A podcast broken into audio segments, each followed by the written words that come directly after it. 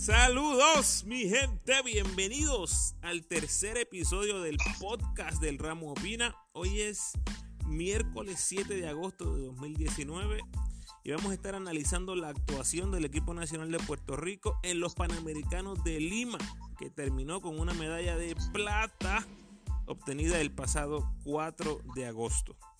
En el primer episodio del podcast puedes encontrar la previa de los Panamericanos, en caso que quieras escuchar lo que discutí con Paco previo al torneo.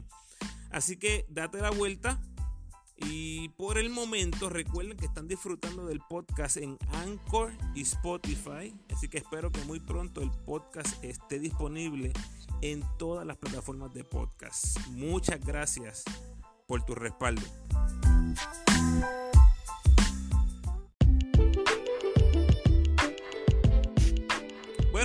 Prometido es deuda. Yo sé que suena bien político, pero es la verdad. En el episodio 0 les dije que la audiencia que me sigue en las redes iba a ser parte del podcast de vez en cuando y de cuando en vez. Y hoy esa promesa se cumple.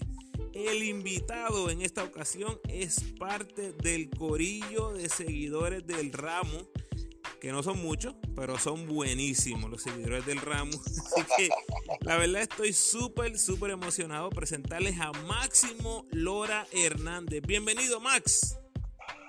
Bien, gracias, gracias Ramos por la invitación. Este, de verdad que es un honor para mí compartir la fiebre que sentimos por el baloncesto en las redes. así. Bueno, Max, cuéntanos un poquito de ti eh, dónde naciste, dónde vives, tu historia jugando o siguiendo el básquet. Bueno, pues yo, yo nací en la República Dominicana, este, viví en Puerto Rico 26 años, este, en Puerto Rico fui maestro de inglés, trabajé en el departamento de educación, jugué baloncesto en los cangrejeros de Santurce, categorías menores. Um, y siempre me sentí identificado con, ese equipo y con la ciudad de Santurce, una gran colonia dominicana ahí. Um, ¿Qué más te digo? Dirigí en Bayamón, dirigí en categorías menores en Cataño también. Y ahora vivo en Fort Myers, Florida, y también ahora hago trabajitos voluntarios eh, con la YMCA y, un equipo semiprofesional, sin fuego, sin todo en la casa y aquí estamos. Está bueno, está bueno. Mira qué cosa, el Ramo desde California y el Max desde Florida, cubriendo USA de esquina a esquina. Eso es lo que hay. Estamos en todos lados. Eh, bueno, el, pionero, el primero, Max, eh, ha sido fiel seguidor del Ramo en Facebook. Mm, ¿Desde cuándo este más o menos, Max, eh, está siguiendo en Facebook? Yo creo que, hubo, hubo una hambre de información entonces yo, yo me parece que a ti te compartieron en un foro que se llama La Descarga, o sea, por la pauta. Y pues, pues, en ese foro vi que te compartieron. Y yo vi, vi el análisis, me pareció bien honesto, imparcial, bien al punto y, y lo seguí.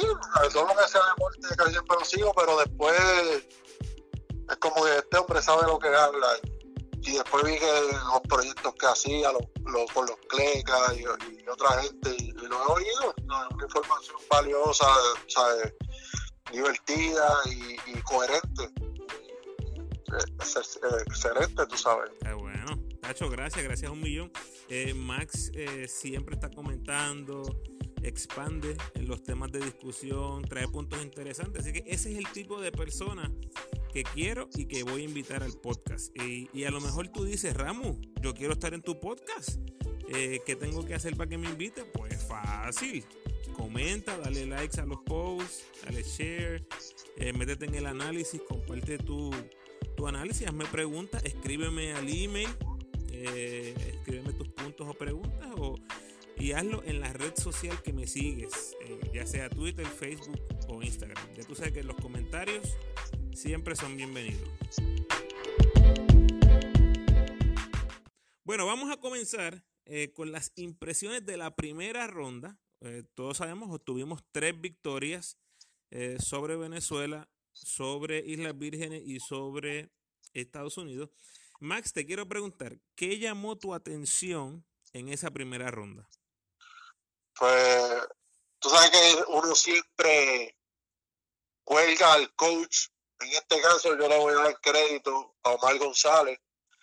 Creo que Omar González se graduó como técnico y parte de eso es porque los muchachos fueron bien preparados física y mentalmente y también jugaron buena defensa eso es lo que eso es lo el trabajo de un coach y lo demostró.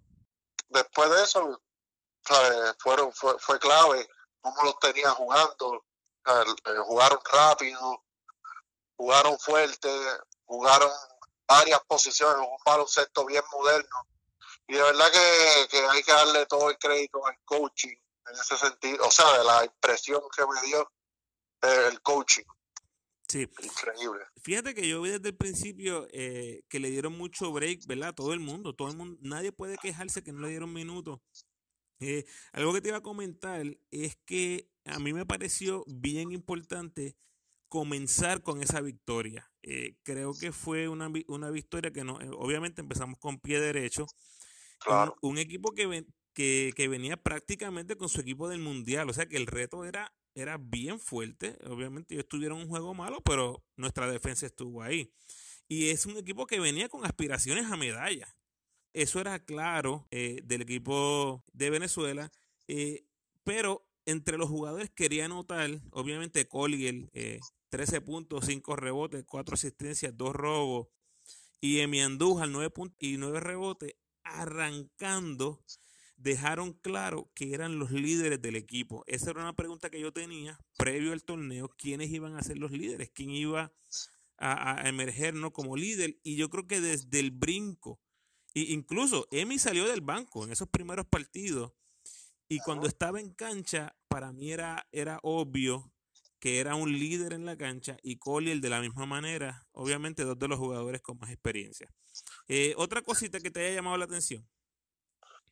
Pues, secundando lo que tú dijiste, Collier quizás no es líder vocal, pero sí lo demostró en la cancha con ellos. ¿sabes?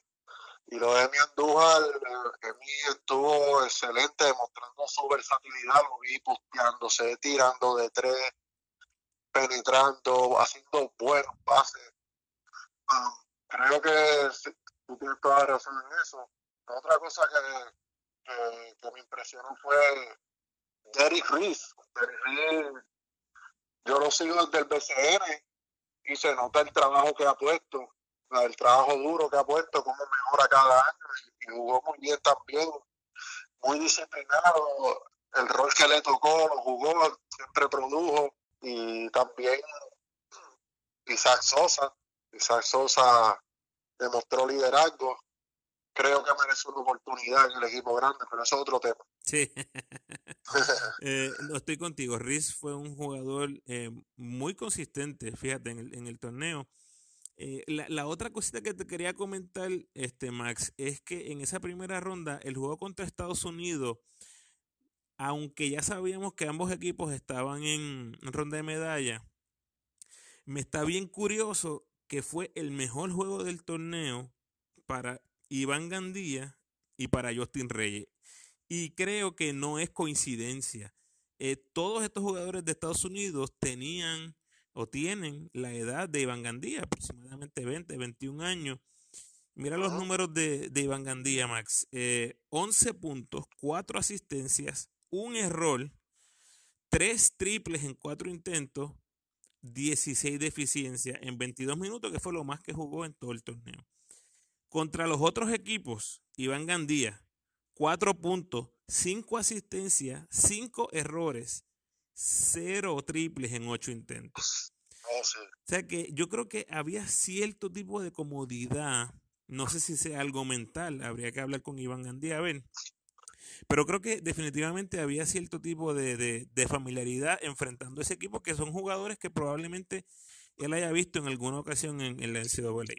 Y de Reyes, que te mencioné, es que también fue su mejor juego. 9 puntos, 5 rebotes, 0 errores, 4-6 de campo. Contra el resto de los equipos, combinados, estoy hablando, 19 puntos, 5 rebotes, 5 errores. 5 en 16 de campo. O sea, fue otro Justin Reyes. Yo creo que ese juego bien atlético eh, de, los, de, los, de los norteamericanos influenció en alguna manera en el Justin Reyes que vimos eh, en ese partido. ¿Tienes alguna reacción, Max? Sí, claro que sí. El, pienso que fue el macheo. O sea, no es lo mismo jugar con, con jóvenes de 20, 21 años, igual con hombres. Eh, eso le ayudó a su confianza. Eh, vimos a Iván Gandía más suelto en la cancha, con mucha más confianza a la hora de tirar esos triples. Incluso metió dos con la defensa encima. ¿Qué más te digo? Es, eh, la, la, experiencia internacional que, que, le faltaba a esos muchachos americanos. Se aprovecharon Justin y Gandía para lucir mejor. Quería comentar sobre el comeback de, eh, que hicieron contra Estados Unidos.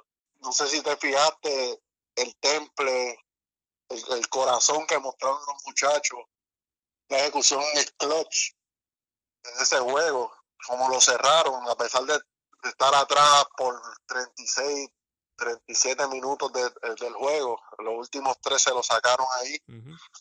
Eso fue para mí impresionante. Bueno, vamos a movernos a la ronda de medallas, Max. Eh, cuéntame algo que te haya impresionado o te, o, o te, llamó la atención en la ronda de medallas.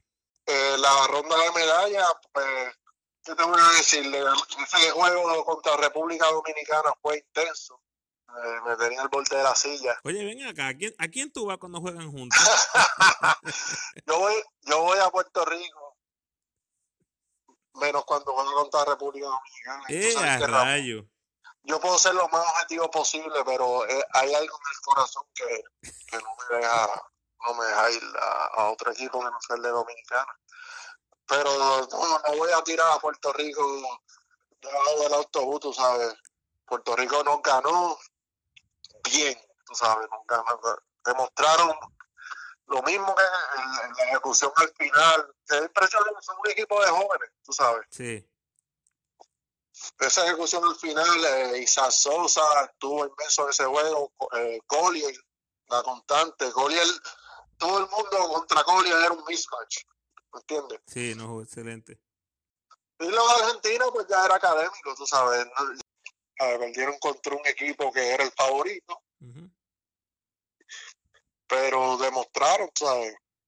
El equipo ¿qué te puedo decir? La medalla de plata de por sí es impresionante sí. para este grupo de muchachos. Eso es así. Mira, hablaste de, del juego con Dominicana. Ganamos con 65 puntos.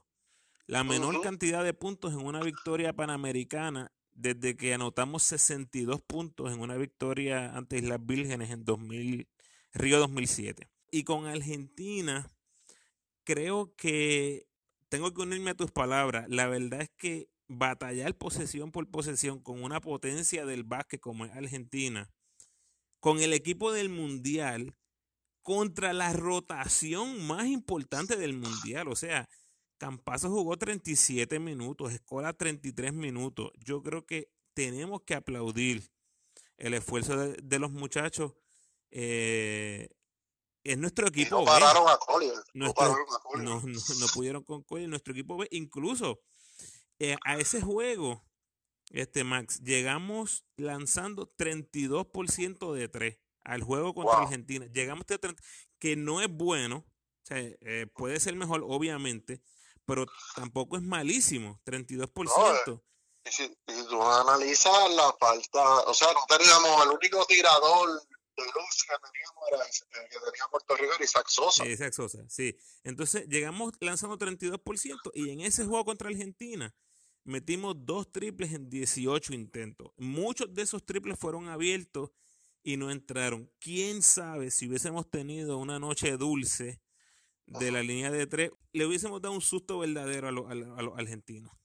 Bueno, no sé si tuviste desde el jueguito dominicano, dominicana casi me saca el juego argentino. Sí. Eh, yo, yo vi a Adri de León opacando a Campazo y yo, esto tiene aquí, aquí hay un error.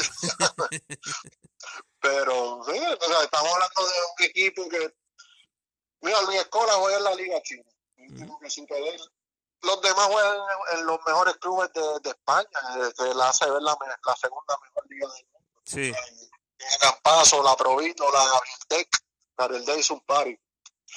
Sí, sí, sí. Eh, y Garino, y Brusino. No, no había más nada que buscar ahí, pero batallaron, no se quitaron, mostraron corazón.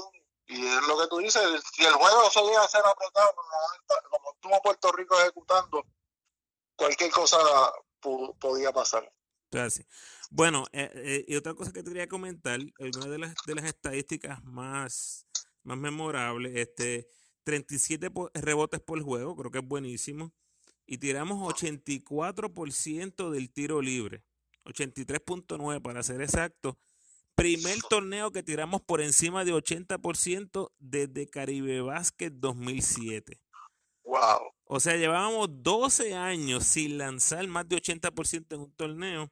Y en la ronda de medalla, estos chamacos que la gran mayoría estaban debutando en la selección, tiraron 92% en la ronda de medalla. Así que eso hay que, hay que notarlo. Obviamente el manejo del balón estuvo bien, bien pobre.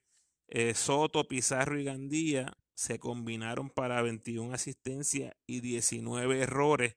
Está malísimo y 10.4 asistencias por juego como equipo, eh, debe ser una de las más bajas en la historia de la selección. Bueno, Maxi, vamos a, vamos a hablar eh, posición por posición. Vamos con los jugadores. Claro. Este, lo que lo que entiendas que te impresionó más o, te llamó la atención de cada jugador, yo te voy a compartir las estadísticas eh, y tú me vas diciendo, vamos a dejar para el final a Collier, que obviamente fue el MVP del equipo. Eh, los números de, de Collier realmente fueron, fueron bien memorables. Bueno, comenzamos con Pizarro. Básicamente jugador 11 o 12, ¿verdad? Eh, tiró 40% de campo, 4 errores, 4 puntos en 4 juegos. Juégalo, juégalo. 25 minutos en total. Cuéntame de Pizarro. Pizarro, pues, como no lo pude ver mucho, las veces que lo vi, um, no, o sea, un jugador de banco, o sea, es fogoso, no le vamos a quitar mérito al muchacho, es joven, pero le, le, hace, le hace falta más cancha, definitivamente. Pero, Espero que coja más cancha. Estoy de acuerdo. Bueno, Joseph Soto empezó los cinco juegos y en tres de esos partidos terminó con eficiencia negativa. Eh, fue uno de los, de los peores que lanzó el balón. 28% de campo, un triple en nueve intentos eh, para 11%, nueve asistencias y nueve errores.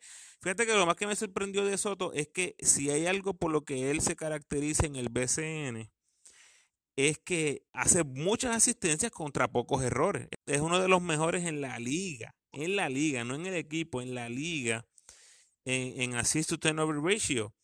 Y en este torneo, eh, realmente su, manejo del balón eh, se vino abajo con nueve errores. O, bueno, tal vez es injusto decir eso porque son apenas 1.8 errores por juego, pero las asistencias no estuvieron ahí en comparación con los errores. Eh, es uno que, al menos tirando, ¿verdad? Dejó un, dejó un mal sabor. Cuéntame, Soto.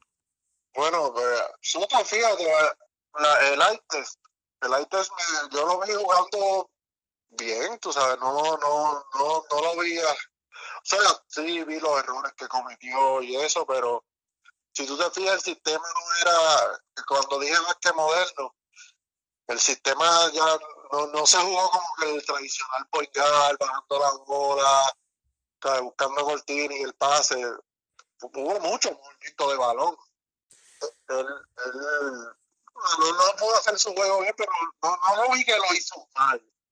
Hablemos de Iván Gandía, un momentito. El jugador más joven de la selección con 21 años eh, fue el point sustituto de Soto. Eh, fungió como segundo point en la, en la escuadra. Números eh, discretos, obviamente, ya hablamos del, del partido, de, su mejor partido entre los Estados Unidos.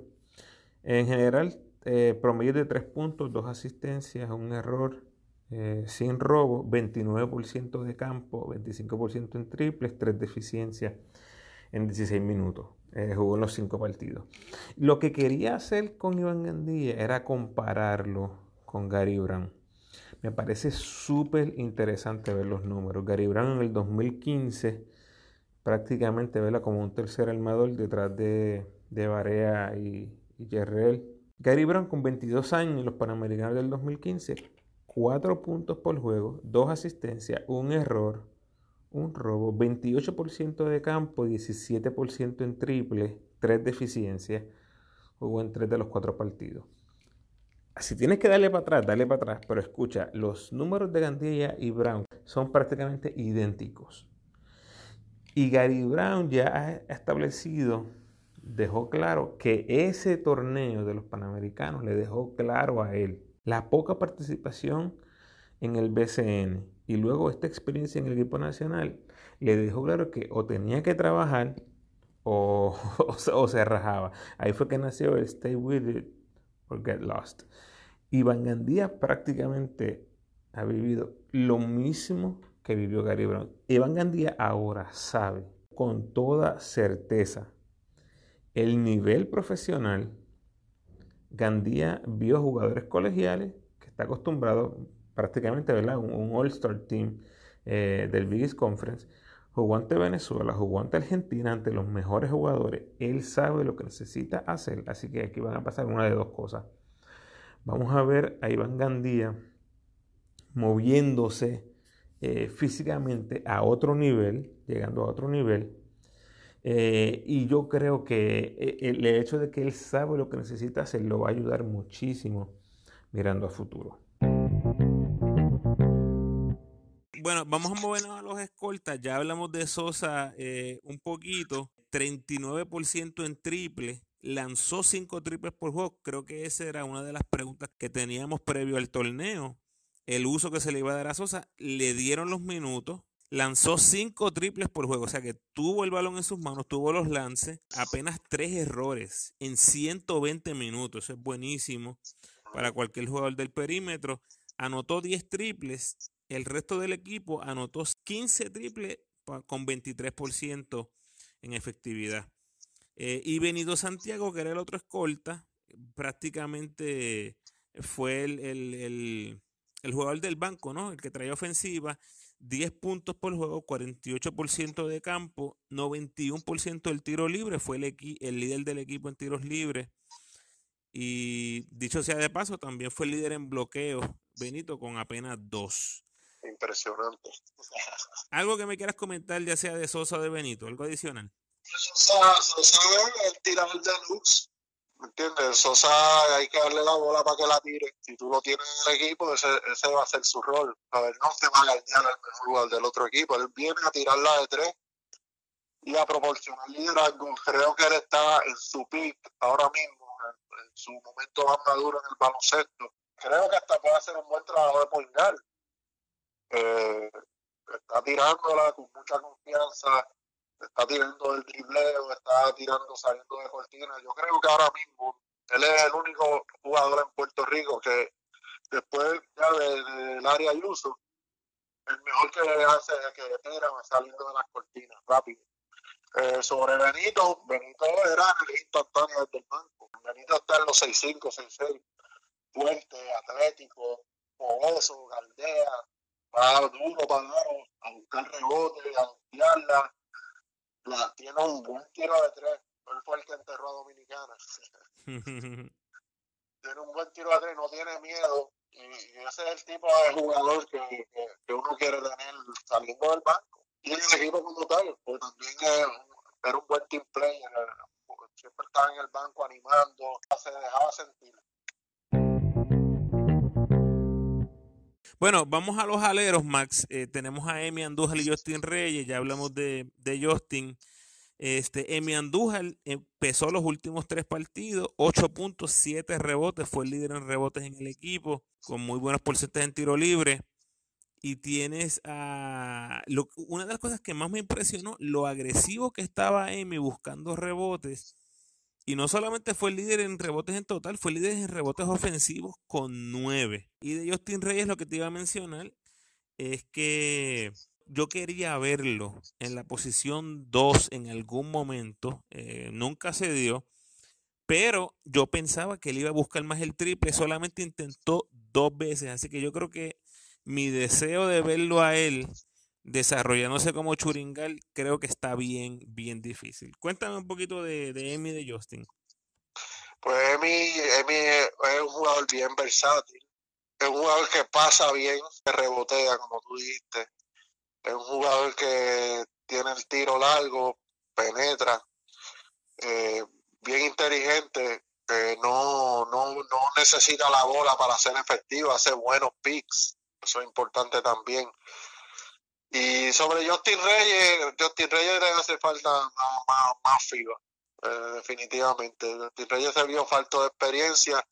Eh, era un jugador que si, que si yo tengo que mencionar una de las decepciones es Justin Reyes, y no porque jugó mal, sino porque no, no, no, no hizo lo que, lo que esperaba de él. Yo esperaba también más de él. Yo esperaba a Justin Reyes, ¿sabes? En los fan duros por trepado.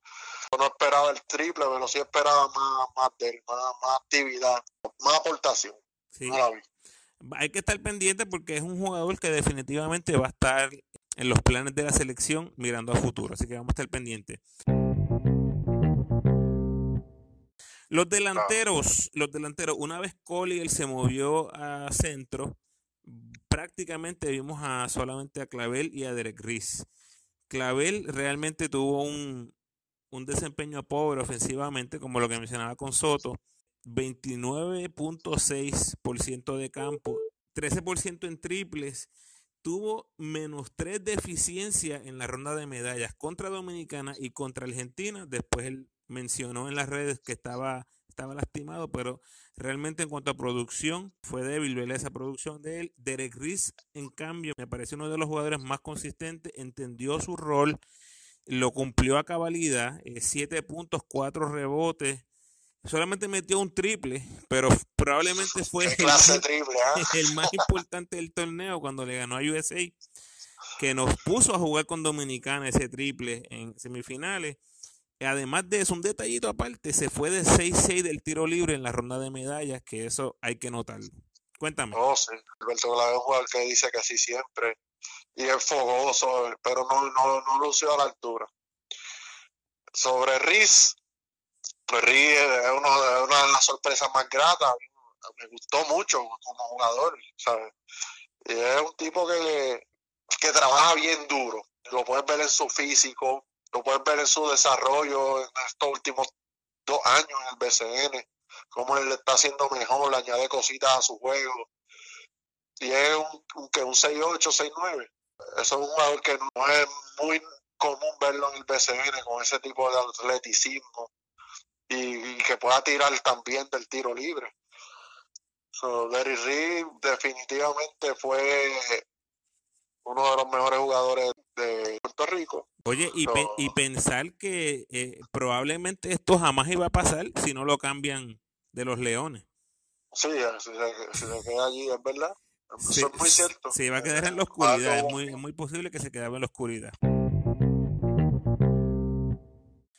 Eh, bueno, este Maxi, pasando a los centros, tenemos a Brady. Brady empezó los primeros dos juegos pero apenas jugó 50 minutos en total. Buenos números, 14 puntos, 12 rebotes, 5 asistencias, un tapón, los números en general, pero 42% de campo solamente. Eh, buscó mucho el triple, para mi gusto, pero sin embargo fue el líder en asistencias por error con 2.5. Y Manderson, el jugador número 12, 11 o 12 con Pizarro, Jugó 30 minutos en total. 30 minutos, escucha esto, en cuatro juegos. 30 minutos es como si fuera un juego, ¿verdad? Un partido no... normal. Hizo 23 puntos. 4 rebotes, 75% de campo, 80% del tiro libre. Definitivamente la ofensiva no era su problema. Produjo y produjo eh, una buena cantidad pero hay que ver en, en, las otras áreas, ¿no? En defensa, eh, no hizo asistencia, no hizo robos, no hizo bloqueos, con dos errores. Además que Collier le estaba jugando a un nivel tan y tan alto que creo que eso fue lo que inclinó la balanza en contra de Mandelson. Háblame un poquito de Brady y Mandelson antes de entrar en Collier. Brady, Brady lo trajeron de Japón, de la Liga de Japón. No, eran centros, eran tipos grandes que no, que no jugaban como centro, para mi gusto. Pero no, no, en verdad fue de, lo, de lo más, de lo menos que me gustó fue la actuación de los centros del patio. Creo que también no nos iban duros a tabla. no llega a ser por los hombres pequeños, fogosos, Andújar, no pequeños, pero los otros delanteros, Andújar, Benito, Riz, hubiésemos tenido serios problemas en las tablas. creo que creo que fue un gracias por participar para ellos. bueno, este, hay, hay, que estar pendiente porque definitivamente tienen, tienen unas destrezas que hay que seguir explorando, ¿no? Y seguir explotando. Hay que ver cómo logramos hacer eso. Eh, finalmente llegamos a Colgel, nuestro MVP, indudablemente. 15 puntos, 7 rebotes, 2 asistencias, 2 robos, 60% de campo, 89% del tiro libre, 19 de eficiencia. El único boricua que tuvo 10 o más de eficiencia en todos los partidos y dos dobles dobles. Fue líder del equipo en minutos, fue líder en puntos, fue líder en asistencia, líder en robo y líder en eficiencia. Eh, cuéntame de Collier. Pues Collier siempre ha sido este, este jugador que siempre tuvo todo el potencial del mundo. Muchas veces los problemas de, lesiones lo, limitaron su potencial. Pero creo que esto es como dicen los americanos, el coming out party de Collier. Collier mostró, John Pacorta se posteó terminando fuerte en el aro, eh, metiendo el tiro libre, que eso era una de sus debilidades, eh, pasando bien el balón, siendo el líder, se notaba que era el líder de la cancha eh, y no y sin hablar, solo trabajando duro. Y ahora con la salida de Ricky Sánchez, yo creo que, y, esta actuación, creo que él entra por la alfombra roja al equipo grande. está difícil verlo fuera, honestamente, está difícil. No, yo no lo veo, no puede. Sí, no, y, y, y, y de paso porque está luchando con Brady, que es un jugador que demostró Collier que vale muchísimo más que, que un Brady ahora mismo. Claro, es. yo creo que ahora mismo desde el patio, yo no he visto a Piñeiro jugando con hombres todavía, pero tampoco no creo que sea la misma posición. Sí, es correcto. Eh, um, pero yo no, yo no creo que haya alguien en el equipo grande que sienta Coriel en la 4 ahora mismo. Muy bien. Eh, mira, para darte unas notas históricas más, unas notas históricas. Es, te dije que hizo dos dobles dobles. Sí. Es el primer jugador que hace dos dobles dobles en un torneo desde Barea en el preolímpico del 2015. Varea que en aquel momento hizo 20 puntos, 10 asistencias con Argentina, 12 puntos, 10 asistencias contra México. Pero nota que Varea jugó 8 juegos en ese preolímpico, o sea que tenía un poquito de ventaja. Claro, no, y Varea tenía la bola todo el tiempo en la También, también. La ofensiva, el, el, sistema de Varea. Correcto. También, primer jugador con dos dobles dobles en puntos y rebotes desde Kevin Young en los Juegos Centroamericanos y del Caribe, Veracruz 2014. En aquella oh. ocasión, Kevin Young 15 puntos, 12 rebotes, 14 puntos, 11 rebotes. Y es el primer jugador con dos dobles dobles en Juegos Panamericanos desde Angelo Reyes en Río 2007. Eh, cuando hizo 13 puntos, 14 rebotes con Brasil, 12 puntos y 12 rebotes con Argentina. ¿Por qué te traigo esto? Porque no estamos acostumbrados. Una vez Piculín salió, no estamos acostumbrados a ver estos números, este dominio en ofensiva y en defensa, reboteando de, un hombre grande. Así que por eso es que eh, estoy aún más sorprendido con este eh, desempeño de, de Collier, que mira, no es que jugó 40 minutos por juego, jugó 27. Y, y fue súper efectivo, súper eficiente. Indudablemente el MVP fue líder en puntos, eficiencia, robos y asistencia. Así que eh, tremendo Collier. Eh, bueno, Max, ya estamos llegando al final. Unas últimas palabras.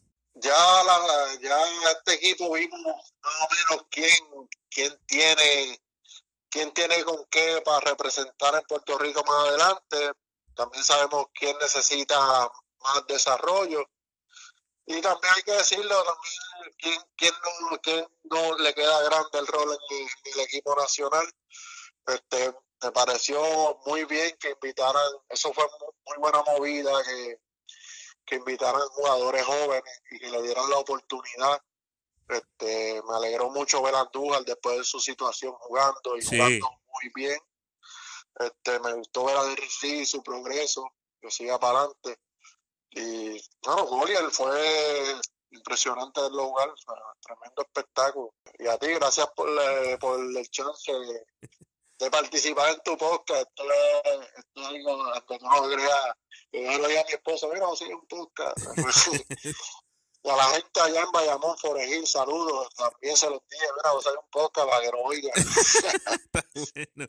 Oye, Maxi, si alguien desea contactarte, no, no sé si quieres aprovechar este momento para promocionar algo o simplemente alguien quiere contactarte en las redes sociales. Bueno, yo soy Máximo Lora Hernández, me pueden ver por ahí, estamos activos siempre hablando de baloncesto internacional eh, y voceo también. Este, siempre estamos activos en las redes sociales, pendientes. Dominicano que suena puertorriqueño, país. Tú no, no tienes un pelo dominicano en la, en, en, la lengua, estás cañón.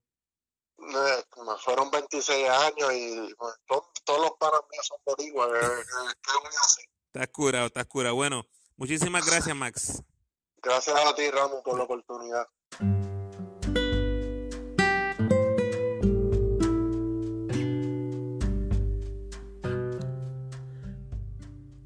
Gracias, mi gente, por la sintonía. Gracias a Max por su disponibilidad para estar en el podcast. Como siempre, espero tu feedback en las redes eh, o en el ramo gmail.com. Eh, te puedes suscribir al podcast y por favor eh, las cinco estrellas en donde tengas la oportunidad para hacerlo.